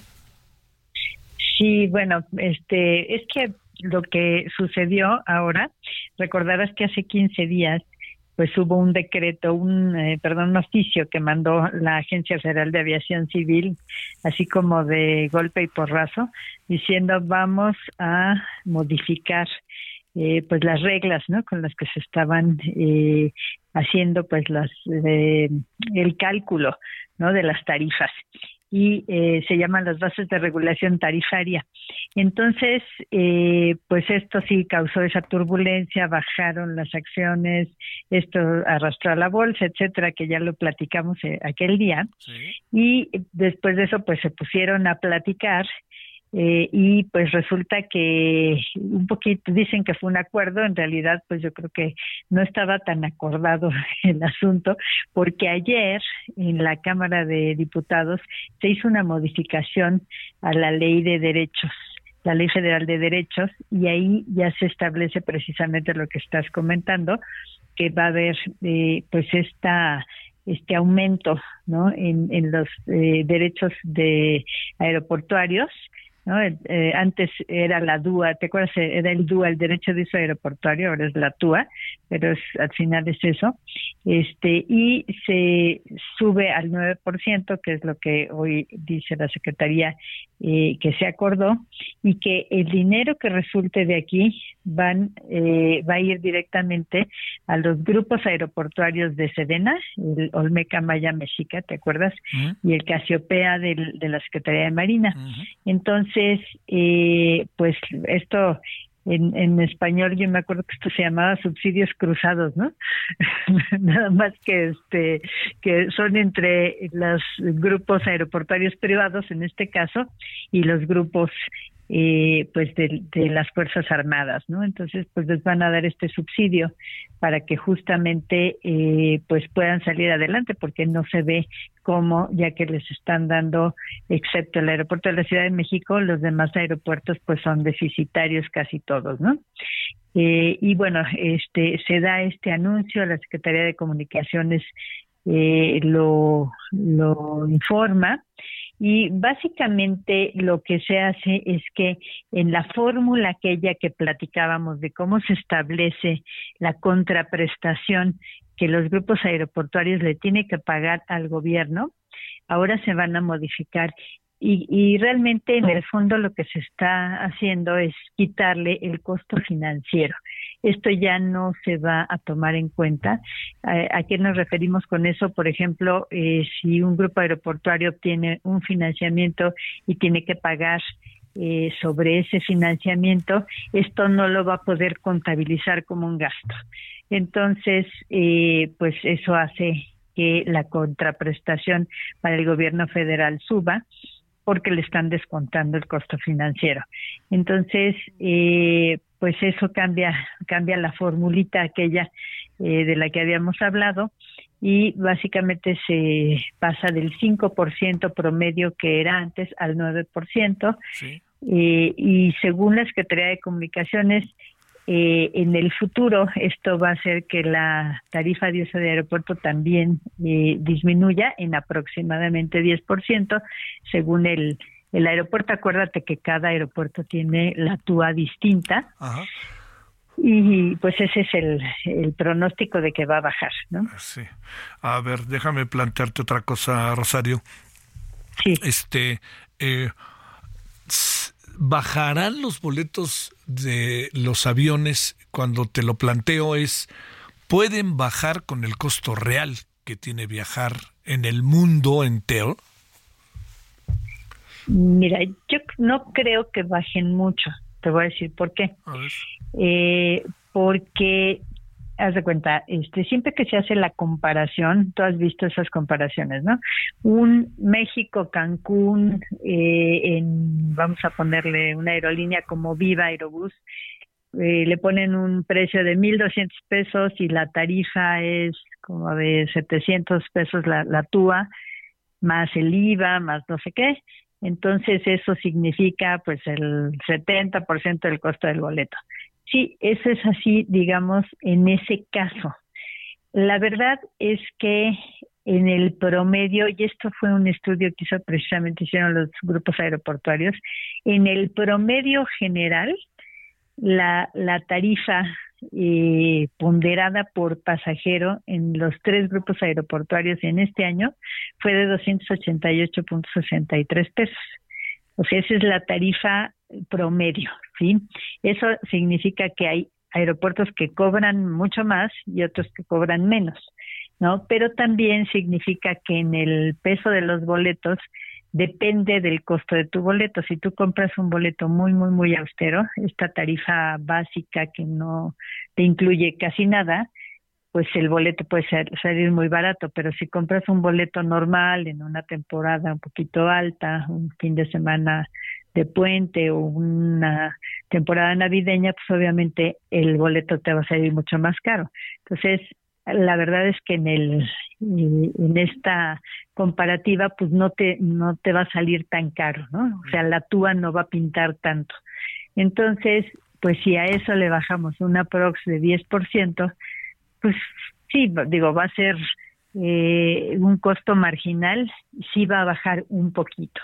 Ahora, por otro lado, sí quiero decirte que hay otro estudio que hicieron las aerolíneas donde se demuestra que en toda América los boletos más baratos son los que se venden en México. ¿Mm? Entonces, pues resulta que tampoco somos tan caros. ¿no? Oye, eso, sí me, es que- eso me sorprende, Rosario. ¿eh? Sí, es sorpresivo. Realmente este estudio fue muy interesante porque ahí demostraron pues que no era tan caro como se decía, ¿no? Se lo demostraron al, al gobierno federal, es un, un estudio que le presentaron a ellos y que pues le mostraron que no era eh, como se decía, pues los boletos carísimos, ¿no? Claro, este depende mucho de la ruta, depende de la cantidad de pasajeros. Ya lo hemos platicado otras veces que aquí, ¿no? La, la tarifa depende de eh, la cantidad de pasajeros que haya en una ruta, es la profundidad del mercado lo que hace que las tarifas bajen. No es ni por decreto ni tampoco porque haya muchos jugadores en una en una ruta. O Sí, sea, que haya muchas tener- líneas aéreas.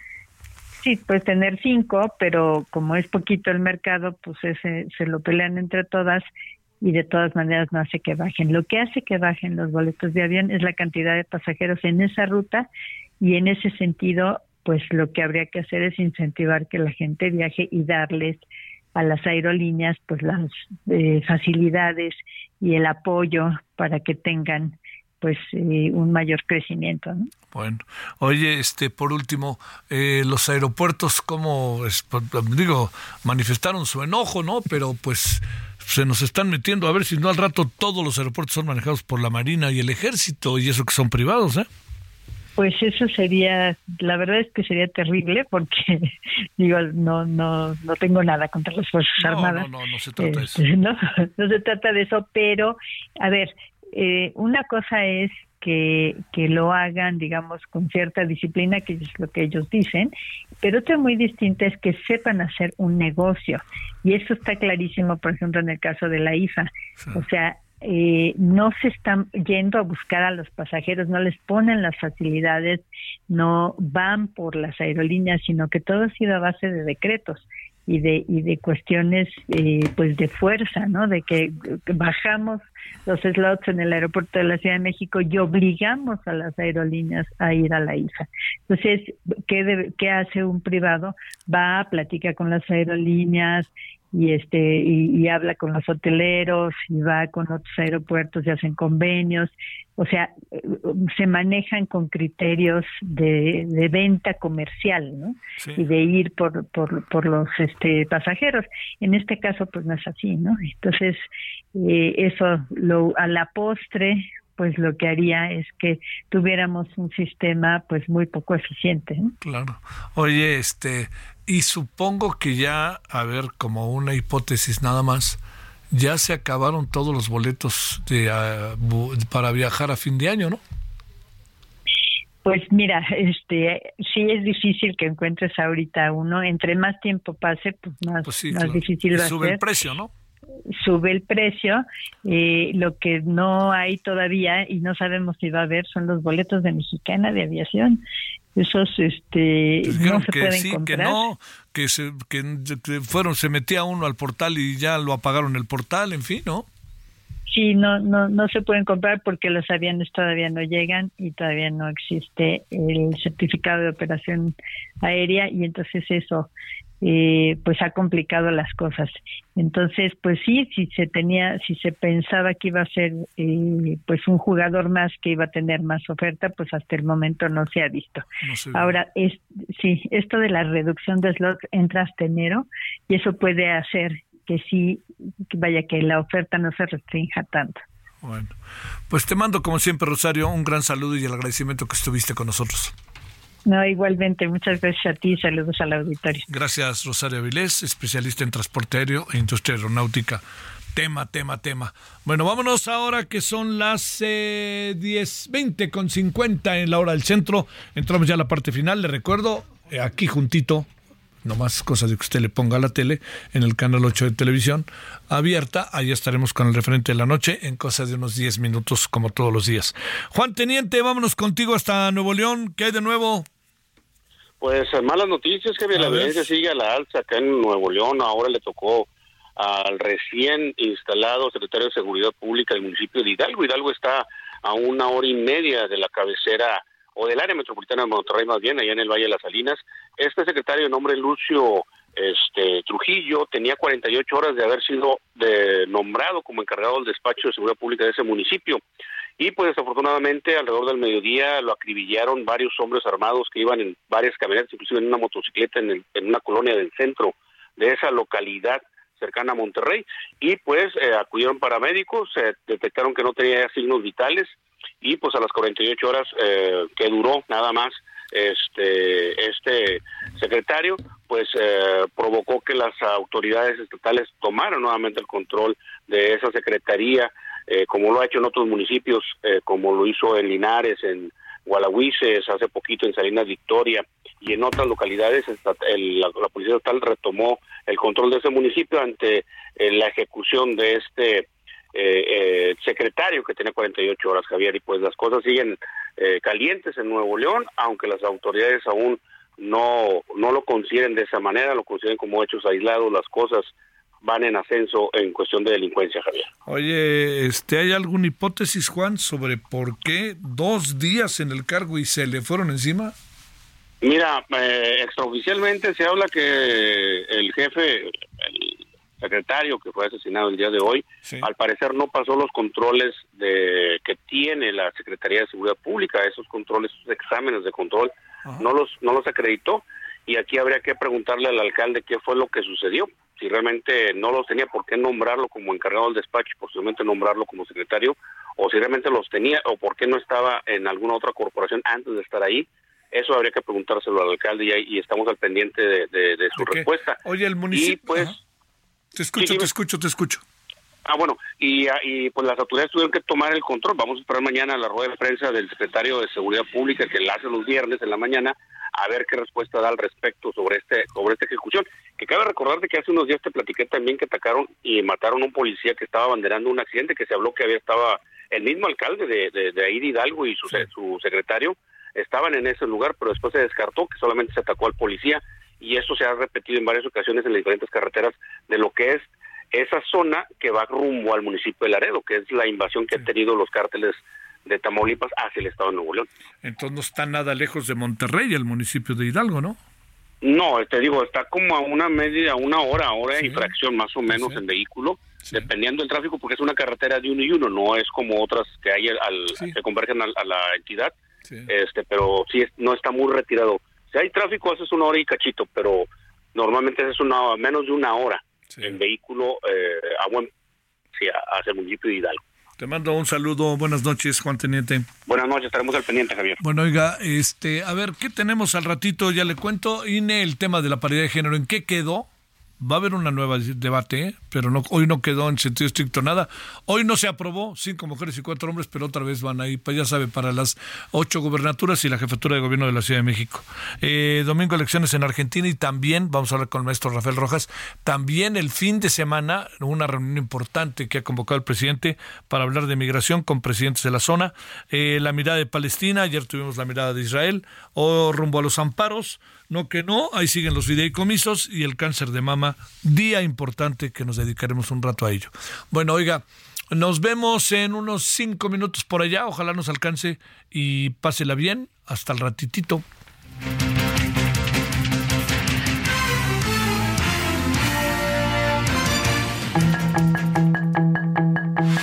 Hasta aquí Solórzano, el referente informativo.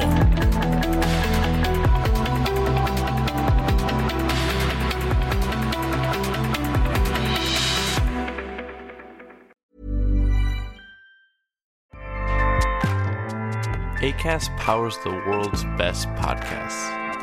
Here's a show that we recommend. The Real Housewives is a guilty pleasure for most, but if you're looking to not feel guilty about that pleasure, tune in to Everything Iconic with me, Danny Pellegrino, where I break down all the messy moments and behind the scenes antics of Bravo's popular franchise. And on Everything Iconic, I also interview celebrity guests like Kelly Ripa, Kiki Palmer, Drew Barrymore, Cameron Diaz, and more about their guilty pleasures, their past work, and so much more. So if you're pop culture obsessed and find yourself watching way too much reality TV like me, tune in to Everything Iconic with Danny Pellegrino wherever you listen to podcasts. ACAST helps creators launch, grow, and monetize their podcasts everywhere. ACAST.com.